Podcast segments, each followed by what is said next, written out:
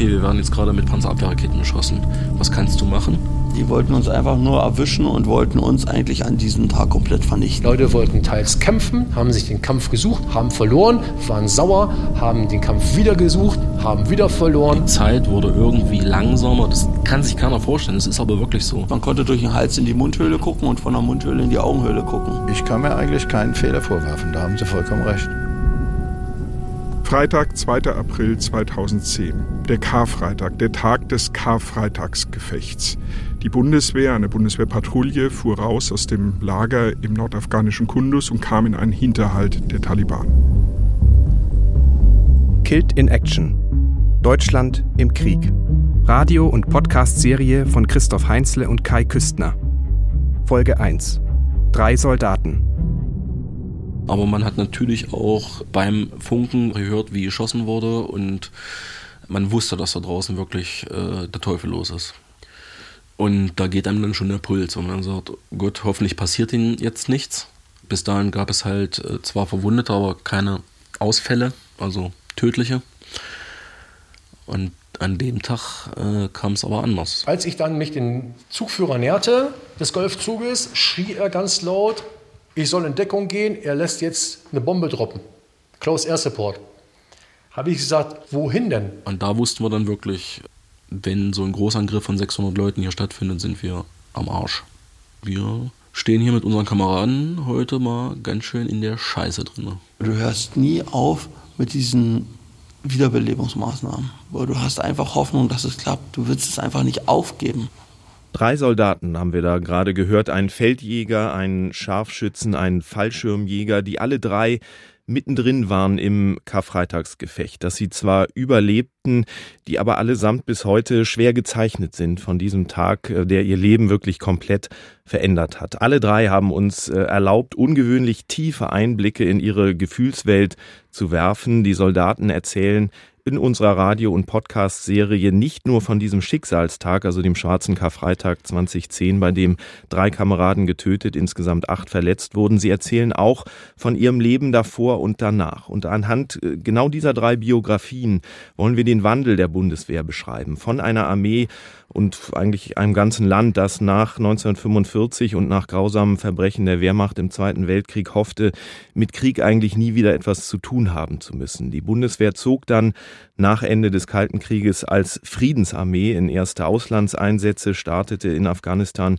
ja auch zunächst als so eine Art Brunnenbohr oder Rotkreuz in Uniformtruppe, verwandelte sich dort aber in eine Kampftruppe, was lange kollektiv verdrängt wurde und die Deutschen würden, wie wir erfahren werden, in diesem blutiger werdenden Einsatz äh, nicht unschuldig bleiben, würden Fehler machen, auch afghanische Zivilisten töten. Hm. Und es gab dann eben ganz neue Themen, mit denen man sich so noch nicht auseinandergesetzt hatte. Tod, Verwundung, Trauma. Und es gab auch diese neue Grundsatzfrage und diese Grundsatzherausforderung, man muss die Freiheit eben auch am Hindukusch und in Mali und anderswo verteidigen, gleichzeitig aber auch zum Beispiel das Baltikum, Osteuropa gegen Russland schützen. Dazu hören wir später noch einiges mehr von gleich drei ehemaligen Verteidigungsministern, von Ursula von der Leyen, von Franz Josef Jung und von Karl Theodor zu Guttenberg der wirklich schwer zu kriegen war. Wir haben es monatelang versucht. Dann hat es Gott sei Dank geklappt am Ende über Skype, weil er sich seit seinem Rücktritt 2011 wirklich kaum geäußert hat und jetzt erst zum zweiten Mal auch zu seiner Amtszeit selbst, in das dieses Karfreitagsgefecht ja fiel. Ja, das war eine äh, grauenvolle Situation, äh, die noch ein Stück weit bizarrer wurde dadurch, dass ich an diesem Karfreitag gerade mit meiner Familie die ersten Ferien seit, ich glaube, eineinhalb oder zwei Jahre angetreten hatte und wir nach Südafrika geflogen waren, privat damals. Und ich war drei, vier Stunden dort und dann erreichte mich die Nachricht. Und dann gab es natürlich keine andere Entscheidung, als unverzüglich nach Hause zu reisen und, und entsprechend dann zu reagieren. Mein Name ist Kai Küstner. Ich war damals Afghanistan-Korrespondent der ARD, bin heute im Reporterpool von NDR Info. Mein Name ist Christoph Heinzle, ich war Kais Vorgänger als Korrespondent und bin jetzt ebenfalls in der Rechercheeinheit von NDR Info.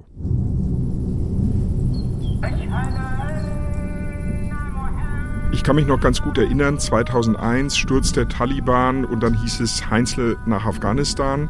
Das war mein erstes Mal. Ich war wirklich aufgeregt, Und ich wusste nicht recht, was mich erwartet. Ich habe gedacht, ein krisen-, kriegszerstörtes Land in Depression und war dann sehr verwundert, dass das gar nicht so war. Es war wirklich natürlich vieles kaputt, aber die Stimmung war ganz anders. Die war fröhlich, die war ausgelassen. Ich habe noch vor mir so einen kleinen improvisierten Rummel mit einem Karussell per Hand geschoben, zusammengezimmert mit fröhlich lachenden Kindern, Musik, die bei den Taliban verboten war da war wirklich Aufbruchsstimmung. Aber das hat sich im Laufe der Jahre, als ich dann Korrespondent war, 2003 bis 2008, wirklich graduell Jahr für Jahr verschlechtert und wurde eigentlich so richtig schlecht, Kai, als du dann als mein Nachfolger als Korrespondent für die Gegend übernommen hast. Ja, also Karussellerfahrungen hatte ich eigentlich nicht mehr. Ich war 2006 zum ersten Mal im Land, war, glaube ich, genauso aufgeregt wie du. Ähm, ich hatte eine einprägsame Erfahrung damals. Äh, da hat uns unser afghanischer ARD-Mitarbeiter Fahad hieß der vom Flughafen abgeholt und ich will mich in sein Auto setzen, also auf dem Beifahrersitz in Toyota Corolla, so wie sich die Afghanen typischerweise. Die alten verbeulten Dinger, die da rumfahren. Genau, sicherstes Fortbewegungsmittel, weil man überhaupt nicht auffällt. Aber er sagte mir, um Himmels Willen, leg bitte nicht den Gurt an, was ich gerade machen wollte in dem Moment. Ich gesagt, wieso den Gurt nicht? Er sagte, das fällt wahnsinnig auf.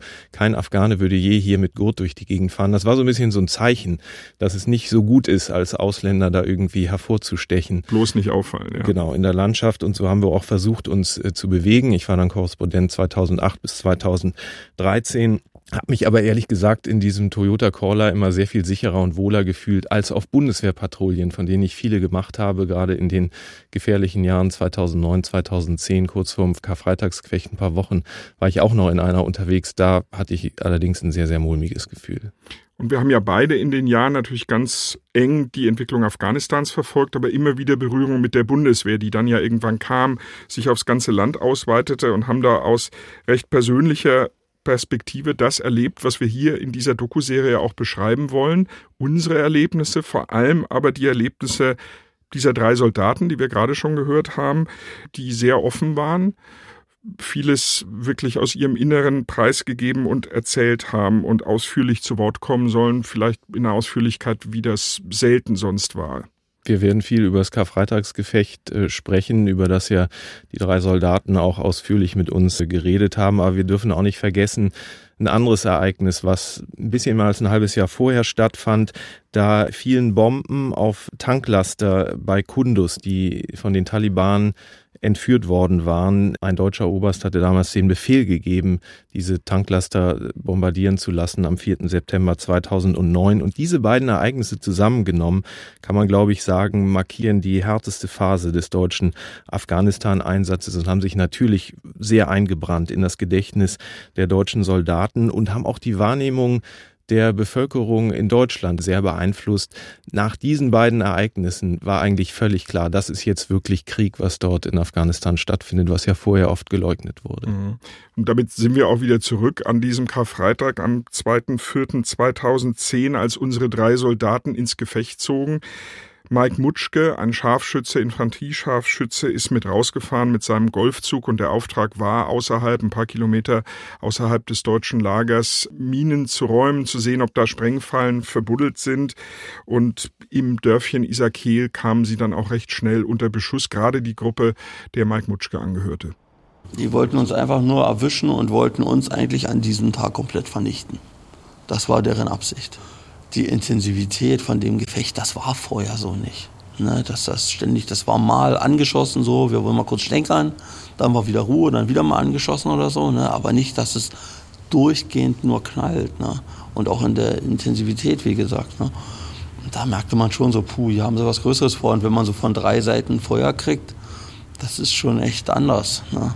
Und man muss auch sagen, der Feind kam ja immer dichter. Ne? Das waren so Entfernungen zwischen, was weiß ich, 30 und 50 Meter, wo man halt wirklich sagen kann, hat er jetzt Sandalen an oder hat er einfach nur Turnschuhe an? Die konnte man dann sehen. Das konnte man schon sehen, ne? immer wieder aufgetaucht und wieder weg und so. Das war halt schon so. Ne? Und man hat ja auch das Feuer so gut wie man konnte erwidert. Ne? Und die Angst, wenn die jetzt dichter kommen, die kriegen uns alle. Ne? Das ist einfach so. Der Rest ist zu weit weg, das Fahrzeug kann nicht an uns ran. Und in dem Moment holt Mike Mutschke wirklich alles aus sich raus. Ein Bulle von Kerl. Als es die ersten Verwundeten gibt, rennt er einfach los durch den Kugelhagel.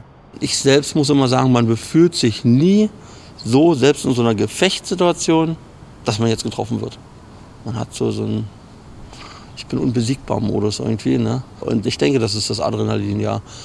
Und selbst wenn es dann so ist, ich sag mal, man hat so drei, vier Sekunden Zeit, wo du in dieser Gefechtssituation an dich selbst denkst. Ne? Und danach denkst du einfach nur noch, dass du links und rechts deine Jungs einfach alle wieder mit nach Hause haben möchtest und gibst einfach alles, um das zu ermöglichen. Zunächst hatte Mike Mutschke ja wirklich Riesenglück, muss man sagen. Keine der Kugeln hatte ihn getroffen. Er hat es geschafft, sozusagen zu den Kameraden vorzustoßen. Aber da hat es ihn dann doch erwischt. Und zwar haben die Taliban ja dann kurze Zeit später eine Sprengfalle unter einem Dingo, also unter einem gepanzerten Fahrzeug gezündet, in dessen unmittelbarer Nähe sich Mike Mutschke befand. Völliger Filmriss dann bei ihm, viele Wiederbelebungsversuche. Er befand sich insgesamt vier Wochen im Koma, wurde ausgeflogen nach Deutschland und im Bundeswehrkrankenhaus Koblenz ist er dann irgendwann aufgewacht. Seine Eltern standen da bei ihm am Bett. Und ja, und dann wollte ich erzählen, das ging alles nicht. Dann wollte ich gucken, das funktionierte auch nicht, weil das Auge war irgendwie zu und hier war auch noch irgendwie wie eingebunden. Reden ging nicht, weil mein Mund komplett verdrahtet war und zu war. Dann war ich vom Kehlkopf her, Stimmlippen her, hatte ich komplette Lähmung gehabt. Also ich konnte nicht mal mehr sprechen. Und wenn ich sprechen konnte, dann waren das vielleicht ein, zwei Worte und dann war schon wieder alles weg. Und die Worte waren so leise, dass meine Eltern mit dem Ohr auf meinem Mund gelegen haben und ich das Gefühl hätte, dass ich eigentlich alle anschreie. Aber es war halt, hat nicht so geklappt. Ne, und ja, war alles komisch. Laufen ging nicht. Es ging eigentlich gar nicht. Man konnte durch den Hals in die Mundhöhle gucken und von der Mundhöhle in die Augenhöhle gucken. Und die linke Gesichtshälfte war so mehr aufgeklafft, aufgesprengt, verschnitten, wie man das auch will, verbrannt.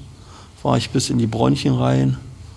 Ne, Schädelhirntrauma hatte ich, glaube ich, zweiten, dritten Grades. Ja, Mundhöhle war völlig verbrannt. Heute kann Mike Mutschke nur noch auf einem Auge sehen, ist körperlich gezeichnet, obwohl er wirklich auch mehrfach operiert wurde, Reha hinter sich hatte, sich zurückgekämpft hat, ins Leben wirklich zurückgekämpft hat. Ist ja auch so ein bisschen so ein Kämpfertyp. Ja, irgendwie. absolut. Also auch heute noch viel Sport gemacht, sieht man ihm an und ja, es durchströmt ihm da auch dieser Lebenswille, wirklich sehr beeindruckend. Ein anderer Typ, wir werden von beiden dann noch mehr hören in unserer Serie, ist Alex, auch er ein Bulle von Mann, er ist nicht am Körper verletzt worden, sondern an der Seele und das begleitet ihn und belastet ihn bis heute. Wir nennen ihn Alex, weil er seinen Nachnamen nicht hören möchte in dieser Produktion, in dieser Serie. Und er hat das dann auch zum Anlass genommen, gleich zu sagen, kommt, wir duzen uns. Und das war auch wirklich ein sehr emotionales, sehr langes Gespräch. Er musste zwischendurch mal das T-Shirt wechseln, weil es durchgeschwitzt war. Das ging ihm nah, aber uns auch nah. Hat acht Stunden gedauert mhm. damals und war auch unser erstes Interview, also gleich das intensivste zu Beginn. Alex war ja ähm, nicht wirklich mittendrin im Karfreitagsgefecht. Sein Feldjägertrupp, die Feldjäger sind ja so eine Art Militärpolizei, war ähm, geschickt worden ins nahegelegene Polizeihauptquartier, was eigentlich von den Afghanen ja gehalten werden sollte. Aber alleine dahin zu kommen, gestaltete sich wirklich schwierig, viel schwieriger als gedacht. Äh, vor dem Eingang entstand an dem Tag nämlich äh, so ein Fahrzeugstau. Also die konnten da nicht einfahren, die Bundeswehrfahrzeuge. Und dann hat Alex die Situation erlebt, die sein Leben wirklich verändert hat. Ich habe nach vorne beobachtet, das weiß ich noch. Und meine Absitzer auf, äh, vom, vom, von der hinteren Bank, die zu den Seiten raus beobachtet haben, da schrie auf einmal einer RPG. RPG ist äh, eine russische äh, Panzerabwehrrakete, also eine Panzerfaust in dem Sinne. Und wenn einer sagt RPG, dann weiß jeder Bescheid, was das zu bedeuten hat. Also RPG-Beschuss. Und das weiß ich noch, wie ich das gehört habe. Das war erstmal so ganz kurz äh, im Kopf innerhalb von Millisekunden. Was heißt das jetzt? Was bedeutet das? Was kannst du jetzt machen? Okay, was bedeutet das? Okay, wir werden jetzt gerade mit Panzerabwehrraketen beschossen. Was kannst du machen? Nichts. Ich kann nicht nach vorne, nicht nach hinten, ich kann nicht aussteigen, ich kann gar nichts machen. Ich kann jetzt nur abwarten und hoffen, dass es jetzt weitergeht, dass wir irgendwann handeln können. Dann habe ich gesagt, okay, oder habe mir so gedacht, naja, vielleicht war das jetzt bloß so ein einmaliges Ding. Und in dem Moment gucke ich nach vorne und sehe im weiteren Straßenverlauf, wie auf einmal was aufblitzt und ich habe genau da hingeguckt, genau in die Richtung. Wahrscheinlich als einziger von meinem Fahrzeug. Und habe diesen, diesen Lichtblitz fokussiert. Und habe den auf einmal auf mich zufliegen sehen. Also ich habe dann ja, einen Tunnelblick gekriegt, kann man eigentlich sagen. Äh, die Zeit wurde irgendwie langsamer. Das kann sich keiner vorstellen. Das ist aber wirklich so. Wir müssen dazu wissen, das ist Alex erster Auslandseinsatz überhaupt. Er ist zum ersten Mal in Kundus, äh, gerade ein paar Tage da, zieht dann den Rest ähm, seiner Zeit dort noch durch. Das dauert ja noch ein paar Monate, die er da bleiben musste in diesem gefährlichen Kundus, obwohl ihm schon schwant, dass äh, dieser Beschuss, dass dieser Tag ihn wirklich innerlich verändert hat. Richtig klar wird ihm das aber eigentlich erst so richtig nach seiner Rückkehr nach Deutschland. Und da kam ich dann komplett zur Ruhe. Meine Verlobte war arbeiten. Ich saß allein zu Hause. Ich saß vorm Fernseher und es lief die ganze Zeit Bilder vom Krieg in Afghanistan. Bis ich dann irgendwann nach ein, zwei Stunden mitgekriegt habe, der Fernseher ist ja gar nicht an. Und ich war sonst ein Soldat, der äh, sehr gerne zum Dienst gefahren ist. Und auf einmal, warum auch immer, kam dann der Tag, wo ich mich wieder zum Dienst melden sollte. Und ich konnte das nicht. Ich weiß nicht, bis heute nicht warum. Das war so ein, ja, so ein namenloses Grauen, was mir im Nacken gesessen hat. Ich hatte panische Angst davor. Ich konnte aber überhaupt nicht beschreiben, warum, vor was. Es war eigentlich nichts. Und das konnte ich nicht abschalten. Und ich hatte so eine Angst davor, dass ich dann da auch das erste Mal kam es dann da zu selbstverletzendem Verhalten, indem ich gesagt habe, du brauchst jetzt irgendwie eine Ausrede, dass du noch weiter äh, zu Hause bleiben kannst, du kannst jetzt nicht in den Dienst gehen. Und dann habe ich mir mit dem Hammer auf den Finger nochmal draufgeschlagen, dass er wieder dick wurde. Ja, na klar, ich wollte zu Hause sein. Ich konnte das nicht ertragen. Alex lebt heute mit seiner Frau und seinem kleinen Sohn in einem Häuschen im Harz, aber er traut sich aus seinem Zuhause, aus seinen eigenen vier Wänden eigentlich kaum raus, weil er Angst hat, sich unter Menschen zu begeben. Ganz anders haben wir Philipp Porzig erlebt, äh, der dritte im Bunde der Soldaten, die wir eng begleiten durch dieses Gefecht, um dieses Gefecht herum.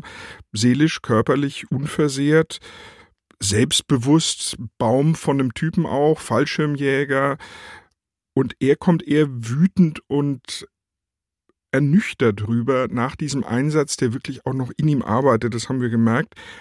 So ein Typ, der auch, es fällt gleich auf, natürlich von oben bis unten tätowiert ist, bis wirklich unter die Kinnspitze. Ist das eine zu persönliche Frage, wenn ich äh, Sie frage, wo und wann die vielen Tätowierungen entstanden sind? Hat das überhaupt was mit Einsätzen und mit Bundeswehr zu tun? Also, ich bin ehrlich, also mein erstes Tattoo, das habe ich mir gemacht. Ähm, das ist mein Ring, also ein Ring am rechten Oberarm, das habe ich mir gemacht. Aufgrund dessen, weil ich es damals, äh, das war modisch, aber es gab da zwei Kategorien von Menschen mit den Ringen. Der eine verträgt nicht den Schmerz und macht nur einen halben außen und der andere macht einen ganzen. Ich habe mir einen ganzen erlaubt. Das war wann? Das war, war ich 18. Also es gibt ja einen kleinen Eindruck in die Persönlichkeit von Philipp Porzig. Er hat uns erzählt, äh, er hätte wirklich nichts Kriegsverherrlichendes und auch keine feuerspeienden Drachen oder sowas ja, an seinem Körper. Soweit wir das gesehen haben, stimmt das auch. Da waren Sterne, da waren Ringe, aber nichts Größeres. Aber da war ja auch noch eine Uniform auf dem Rest. Ja, wir konnten nicht alles sehen, das, das stimmt. Aber wir müssen nochmal zurück nach Afghanistan, ähm, nach Kundus. Äh, wir kennen ja die Gegend auch beide gut. Ähm, ich in sehr, sehr friedlichen Zeiten damals bin da mit Amerikanern rumspaziert, bevor die Deutschen kamen. Da war das bisschen Luftkurort, auch saubere Luft im Gegensatz zu Kabul. Bei dir war es dann echt anders. Ja, staubig war es bei dir wahrscheinlich auch schon, aber absolut, ähm, absolut kein Sommer Luftkurort staubig, mehr. Im Winter matschig. Naja, ich war tatsächlich mit, mit einer Patrouille draußen mit einer Bundeswehrpatrouille kurz vor diesem Karfreitagsgefecht. Es war nie klar, was einen erwartete auf solchen ähm, Ausflügen vor die Tore des äh, geschützten Camps. Ähm, und selbst gepanzerte Fahrzeuge konnten einen ja nicht wirklich vor diesen Sprengfallen der Taliban schützen. Das haben dann auch die Kämpfer an diesem 2. April 2010 erlebt. Mike Mutschke war ja mitten im Gefecht, kam als erster unter Beschuss. Philipp Porzig genannt Purzel, das ist sein Spitzname, Der kam später, hatte den Auftrag, Verletzte rauszuholen, die Lage zu stabilisieren und diesem Golfzug, der draußen unter Beschuss war, die Möglichkeit zum Rückzug zu geben.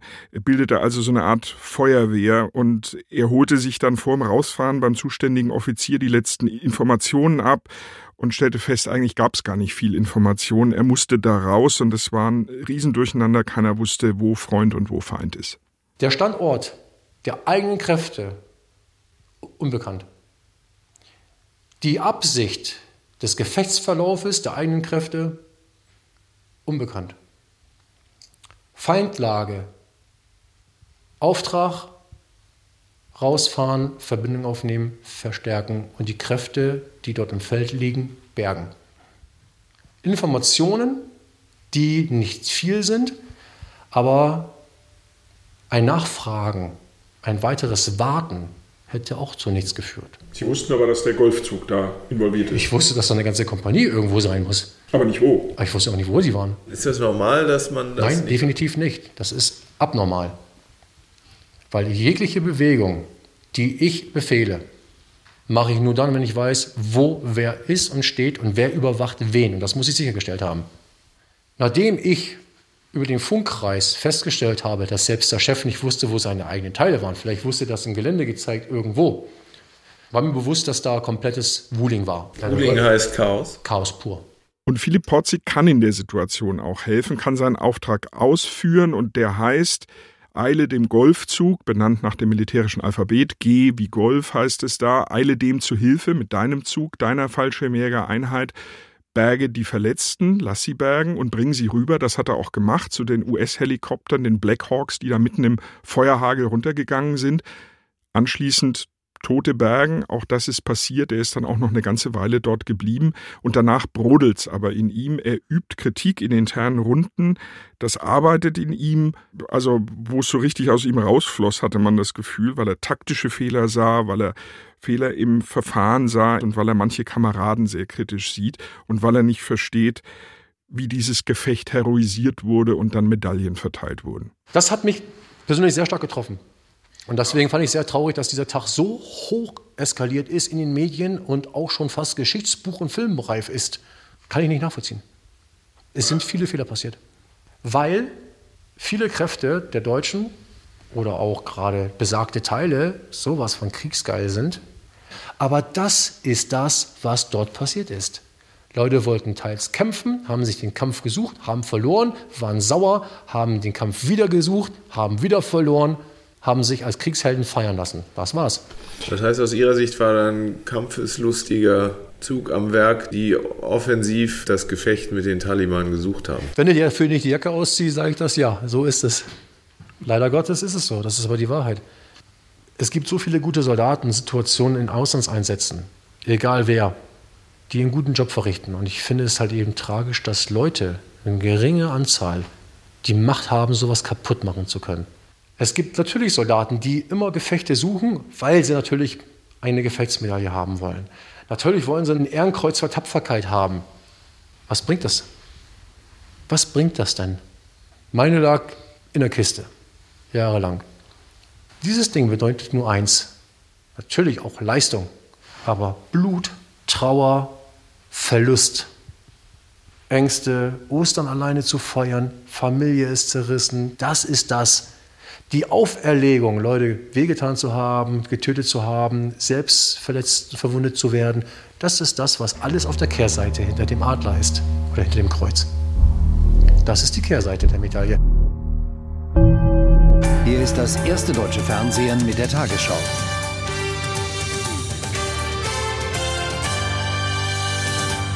Guten Abend, meine Damen und Herren. In Afghanistan sind bei einem NATO-Luftangriff nahe Kunduz mindestens 50 Menschen getötet worden. Das Präsidialamt in Kabul spricht sogar von 90 Toten, unter ihnen seien auch Zivilisten. Die Bundeswehr hatte den Einsatz angefordert, nachdem Taliban-Rebellen zwei Tanklastzüge gekapert hatten. Nach Bundeswehrdarstellung handelt es sich bei den Toten um Aufständische. Das war ungefähr ein halbes Jahr vor dem Karfreitagsgefecht. Diese Bombardierung der Tanklaster, das war wirklich ein Ereignis, das hat den Einsatz selbst, vor allem aber die Wahrnehmung dieses Einsatzes in der deutschen Öffentlichkeit total verändert. Von Sündenfall war dann da in Schlagzeilen die Rede, die Deutschen hätten ihre Unschuld verloren und einige sprachen auch von einem deutschen Verbrechen. Fest steht ja, dass in dieser Nacht zum 4. September 2009 ein deutscher Oberst vor der schwierigsten Entscheidung seines Lebens steht. Georg Klein hieß der, war damals Leiter des Wiederaufbauteams in Kundus. Nun hatten die Taliban diese zwei Tanklaster entführt und wollten sie über den Kundusfluss fahren, blieben dabei im Matsch in einer Sandbank stecken und das war nur sechs Kilometer vom deutschen Camp entfernt. Wie gut ist die Verständigung? Ich höre Sie laut und deutlich. Sehr gut. Also, wir haben zwei Laster auf einer Sandbank mit ungefähr 50 bis 70 nicht freundlichen Streitkräften im Zielgebiet. Die Entscheidungsgewalt liegt bei Oberst Klein. Begeben Sie sich bitte zum Zielgebiet und teilen Sie uns mit, was da vor sich geht. Dude 1 hat alles verstanden. Oberst Klein fordert damals zwei US-amerikanische F-15-Bomber als Luftunterstützung an. Das haben wir gerade in diesen Ausschnitten aus äh, dem ARD-Doku-Drama gehört, dass er die Originalgesprächsprotokolle nachzeichnet, dass die Bomberpiloten mit dem Kommando am Boden, also mit den Deutschen, geführt haben. Und genau in dem Moment hat einer der US-Bomberpiloten noch eine andere Idee. Was ich meinte war, dass wir runtergehen, die Muskeln spielen lassen, dann werfen wir 500 auf jedes Fahrzeug. Dann schalten wir die Fahrzeuge aus. Stand by. Ich frage den Kommandeur. Nein, ausgeschlossen. Negativ. Wir wollen, dass Sie direkt angreifen. Um genau 1.51 Uhr gab dann Oberst Klein den schicksalhaften Befehl, die zwei 500-Pfund-Bomben auf die Tanklaster abzuwerfen. Nach dem Abwurf der Bomben geht Oberst Klein schlafen, aber als Deutschland dann am 4.9.2009 erwacht, ist die Welt eine andere geworden. Waren Sie verärgert an dem Morgen? Ich war äh, über die Pressemitteilung nicht glücklich. Rainer Glatz war damals als General für den Afghanistan-Einsatz insgesamt verantwortlich, denn er war der Befehlshaber im Einsatzführungskommando der Bundeswehr. Er erinnert sich natürlich noch gut an diesen Morgen, als er nämlich auf der Internetseite der Bundeswehr eine Pressemitteilung liest, in der von einem erfolgreichen Einsatz gegen Aufständische die Rede war und da war überhaupt kein Wort zu lesen davon, dass es vielleicht auch zivile Opfer gegeben hat. Der Spiegel schrieb, Sie seien außer sich gewesen damals. Ähm, ist das zutreffend? Ob ich wirklich außer mir gewesen bin, weiß ich nicht, aber ich war schon verärgert. Eben weil zivile Opfer in der ersten Pressemeldung überhaupt nicht erwähnt waren, sondern nur von einem erfolgreichen Vorgehen gegen Aufständische die Rede war. Also ich hätte nicht, nicht von vornherein ausgeschlossen in einer Pressemitteilung, das habe ich für ausgesprochen unglücklich gehalten, dass es keine zivilen Opfer gegeben hat weil die Wahrscheinlichkeit, dass bei einem Luftangriff dieser Dimension es keine zivilen Opfer gibt, die habe ich mir gar nicht vorstellen können. Ich glaube, jeder, der sich mit Afghanistan damals eingehender beschäftigt hat, äh, wusste zu dem Zeitpunkt oder es schwante ihm oder ihr doch zumindest, dass es sowas vorher noch nie gegeben hatte. Die Faktenlage war zwar in den ersten Tagen noch spärlich, aber dass das eine hochbrisante Geschichte war, war eigentlich klar ausgerechnet die bislang ja so zurückhaltenden Deutschen, für die sie von den einen gescholten, von den anderen gelobt wurden, ähm, hatten möglicherweise hier wirklich einen verhängnisvollen Fehler begangen. Hm, das war eben nicht nur wieder ein großer Zwischenfall in Afghanistan, wie der auch bei uns, kann ich mich erinnern, in der Redaktionskonferenz noch so in den Themen lief, sondern was, was wirklich in Anführungsstrichen eine neue Qualität hatte und was die Rolle der Deutschen dort in Afghanistan auch verändert hat und anders interpretiert wurde. Wer wirklich fuchsteufelswütend war damals, der Kommandierende der Afghanistan-Schutztruppe ISAF, Stanley McChrystal, ein US-Amerikaner, ähm, der hatte gerade in den Wochen davor neue Einsatzregeln erlassen. Das hat er uns für diese ganze Afghanistan-Schutztruppe, diese genau, internationale. Das kam kurz vor der Präsidentschaftswahl in Afghanistan, die ja vor diesem Tanklasterangriff stattfand. Da hat er uns das auch in einem Interview erläutert damals. Und äh, diese neuen Einsatzregeln sahen vor, bitte verzichtet auf Luftangriffe, wenn sie nicht unbedingt nötig sind. Denn wir müssen vermeiden, dass wir unschuldige Afghanen treffen. Und damit im Prinzip die Seele zum Kochen bringen in Afghanistan und den Widerstand gegen die Schutztruppe noch verstärken. Aber auch in Deutschland war das ja eine schwierige Debatte. Die traf da mitten in Bundestagswahlkampf. Die wollte man eigentlich da nicht haben. Aber man hat erstmal an Franz Josef Jung, dem Verteidigungsminister, der verantwortlich war als oberster Dienstherr der Soldaten, an dem hat man erstmal festgehalten und ihn nach der Bundestagswahl dann elegant und rasch ausgetauscht. Zu Gutenberg kam dann der neue Verteidigungsminister, Jung wurde Arbeitsminister, aber da die Kritik weiterging, die Debatte weiterging, es dann auch einen Untersuchungsausschuss gab wegen dieses Bombardements, konnte man an Jung nicht mehr festhalten und hat ihn dann aus diesem Ministeramt dann auch noch rausgeschoben. Und da hat er heute, wir haben ihn dann ja getroffen, Kai, du und ich, da am schönen Rhein in seiner Kanzlei in Eltville, einen ganz anderen Blick auf die damalige Zeit als Minister. Würden Sie denn sagen, Sie haben da keine Fehler gemacht im Nachhinein? Ich kann mir eigentlich keinen Fehler vorwerfen, da haben Sie vollkommen recht. Sagen Sie mir, wo im Grunde genommen bei dem, was ich Ihnen gerade geschildert habe, aus meiner Situation, ich hätte anders machen sollen. Aber dann fragt man sich ja, warum Sie dann zurück ja, die Frage stellen heute die Leute alle. Ja, es war damals ein solcher Medienhype, dass im Grunde genommen ich der Meinung war, äh, man muss sozusagen in Anführungszeichen die Bundeswehr ein Stück aus dem Schussfeld rausnehmen. Und die Kanzlerin Aber auch aus dem Schussfeld? Also die, damit es nicht ja, gut, wir haben das gemeinsam besprochen. Von daher glaube ich, äh, es war ja auch dann so, als ich zurückgetreten war, war die Situation wieder völlig anders. Das ist so. Ne? Aber wenn Sie heute fragen, ob es dafür einen Grund gab, eigentlich nicht. Zurück zu unseren drei Soldaten, die zu dem Zeitpunkt, als die Tanklaster bombardiert wurden, in Deutschland saßen, sich auf ihren Einsatz vorbereiteten, natürlich den Fernseher und das Radio anschalteten und alle drei eigentlich eine klare Meinung zum Umgang mit Oberst Klein hatten, vor allen Dingen auch Philipp Porzig. Ich fand es beschämend, was gegen Herrn Oberst Klein damals alles in die Wege geleitet wurde. Das fand ich unter der Gürtellinie. Tanklaster waren zuvor in Irak eingesetzt worden, um Einbruchstellen in Kasernanlagen zu schaffen. Es ist nicht äh, abzudenken, dass da die Fahrzeuge eventuell für einen möglichen Sprengstoffanschlag gegen das PAT oder damals PAT oder gegen die Amerikaner, die ja gegenüber gewesen sind, vorbereitet, präpariert oder auch genutzt werden. Vielleicht hätten sie auch nur ihre Fahrzeuge zu Hause betankt. Ne? Kann ja auch sein. Wie man mit der Situation umgegangen ist im Nachhinein, hier in Deutschland, das gilt es zu verurteilen. Und nicht das, was in Afghanistan passiert ist. Danach blieben wirklich viele Fragen offen. Haben sich Politiker, Soldaten, Experten mit beschäftigt.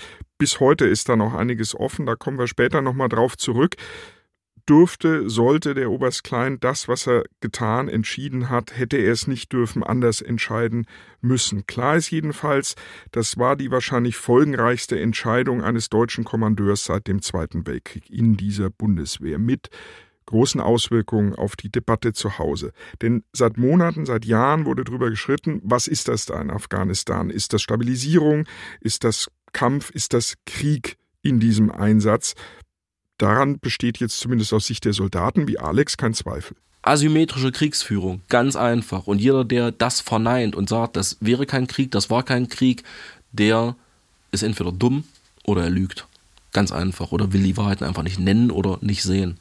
Also ich als Soldat weiß dann anscheinend mehr oder sage wahrscheinlich mehr, als manche einschlägige Politiker da sagen wollen. Nur weil sie das böse K-Wort nicht sagen wollen, dürfen, weiß ich nicht. Es hatte ja kein deutscher Minister und auch keine deutsche Kanzlerin bis dahin je von Krieg gesprochen, ganz anders übrigens als die US-Amerikaner. Vermutlich auch, weil ja die deutsche Bevölkerung ohnehin sehr Afghanistan skeptisch war und man die nicht verschrecken wollte. Kritiker haben gesagt, aber auch als dieser Einsatz schon spürbar härter wurde und auch tödlich wurde, habt ihr immer noch den Menschen Sand in die Augen gestreut, habt so getan, als äh, sei die Lage gar nicht so schlimm, wie sie dann ähm, sich in der Realität darstellte. Und das hat sich aber geändert, als die Trauerfeier für die Gefallenen des Karfreitagsgefechts stattfand am 9. April 2010. Dann hat Verteidigungsminister zu Gutenberg erstmals dies gesagt. Was wir am Karfreitag bei Kundus erleben mussten, das bezeichnen die meisten verständlicherweise als Krieg. Ich auch. Die Deutschen hatten da auf einmal wirklich viel zu verarbeiten, gerade in diesen harten Jahren 2009, 2010 mit diesen großen Ereignissen. Ein Einsatz, der Stabilisierungseinsatz, Friedenseinsatz hieß und plötzlich lässt ein deutscher Oberst Bomben werfen und kommen unten afghanische Zivilisten ums Leben. Die Deutschen sind zu Tätern geworden, haben einige zu diesem Zeitpunkt dann gesagt. Also es war klar, dieser Einsatz war der gefährlichste seit dem Zweiten Weltkrieg für die Deutschen und auf einmal musste man sich auseinandersetzen mit Tod, mit Verwundung an Körper, an Seele, mit Traumata und unsere Behauptung wäre, niemand war eigentlich zu dem Zeitpunkt ausreichend vorbereitet hm. darauf. das hat sich erst allmählich entwickelt. Genau. Also weder die Bundeswehr noch die Öffentlichkeit noch die Politik konnte damals eigentlich damit wirklich umgehen. Die Frage ist, wären sie heute darauf vorbereitet? Und die Frage ist auch, wie sieht sich die Bundeswehr heute? Welchen Auftrag sieht sie? Klar ist ja, dass durch diesen Afghanistan-Einsatz sie sich gewandelt hat. Früher eine Verteidigungsarmee gegen den Gegner im Fall des Falles und danach eine Einsatzarmee, die überall in der Welt Missionen zu erfüllen hatte mit internationalen Mandaten und das ja auch immer noch tut. Ist sie das heute aber auch noch? Wird sie das in Zukunft noch sein? Und unsere drei Soldaten, die wir in dieser Doku-Serie begleiten, die führen eigentlich nach wie vor ihren eigenen Kampf. Alex zum Beispiel ist ja als schwerst traumatisierter zurückgekehrt, hat eine lange Leidensgeschichte hinter sich, viele Behandlungen hat er über sich ergehen lassen, hat einen Kampf geführt um Anerkennung als ähm, einer, der im Einsatz geschädigt wurde, mit einer posttraumatischen Belastungsstörung zurückgekehrt ist, hat ein neues Leben begonnen mit einem Teilzeitjob, ähm, hat sich aber von Freunden und Kameraden weitgehend zurückgezogen. Also wenn ich meine Frau und ganz besonders mein Kind angucke, dann fange ich es strahlen. Alles andere, ich lebe in einer Welt aus Scheiße. Und das Ding ist, ich habe das Gefühl, ich lebe auch nicht lange. Das ist so, das ist so bei mir im Hinterkopf drin. Und dann ist da Philipp Porzig, der hadert bis heute mit einigen seiner Kameraden. Karfreitag 2010, das Gefecht hätte so nicht verlaufen dürfen. Das ist seine Quintessenz. Und er hadert auch mit der Truppe so, wie sie heute dasteht. Die Einsätze, die noch kommen werden, mit dem Personal zu bestreiten, was wir jetzt haben, mit dem Anspruch, undenkbar. Undenkbar. Und dann ist da schließlich Mike Mutschke, der ja von seinen Verletzungen im Karfreitagsgefecht für immer gezeichnet ist, der fast sein Leben gegeben hätte für einen Einsatz, an den die Mehrheit der Deutschen ja letztlich überhaupt nicht glaubte.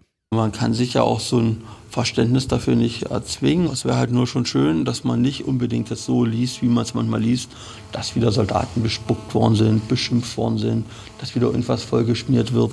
Dass man einfach für einen gewissen Punkt die Anerkennung hat, okay, ja, es sind unsere Soldaten, ja, die müssen in den Einsatz gehen, wir sind nicht unbedingt dafür, aber wir sind jetzt auch nicht dagegen. Im Endeffekt sind wir auch nur Menschen, nur halt in einer anderen Uniform und haben einen anderen Auftrag. Deutschland hat da wirklich eine Riesenstrecke zurückgelegt, wenn man ganz weit zurückblickt. Nach dem Zweiten Weltkrieg wollte man nichts mehr mit Krieg, nichts mehr mit Armee zu tun haben und hat gesagt, keine Armee, dann doch Wiederbewaffnung, hoch umstritten. Man wollte den Russen, den bösen Russen im Warschauer Pakt etwas entgegensetzen können in der NATO. Dann Fall der Mauer und man dachte, der Frieden ist ausgebrochen, wozu brauchen wir überhaupt noch eine Armee? Und dann kamen die Auslandseinsätze daher, fernab von Deutschland. Man fragte sich, was können wir da, was wollen wir da, sollen wir da überhaupt irgendwas? Und dann war es eben auch nicht nur Frieden, Stabilisierung, sondern plötzlich Gefecht, Krieg, Verlust, Tod, Verwundete. Nun stellt sich die Frage, wie ist Deutschland da gelandet? Wie kam es, dass bis heute 58 Bundeswehrsoldaten nicht lebend aus Afghanistan heimgekehrt sind? Und was hat unsere drei Soldaten eigentlich dazu gebracht, in diesem Einsatz ihr Leben zu riskieren? Genau das beleuchten wir in der nächsten Folge unserer Doku-Serie.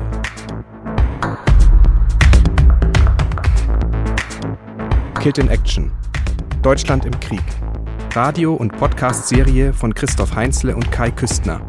Technische Realisation Tobias Falke, Jan Merget und Philipp Neumann. Regie Nikolai von Koslowski. Redaktion Ulrike Thoma und Thilo Guschas. Eine Produktion des Norddeutschen Rundfunks 2019.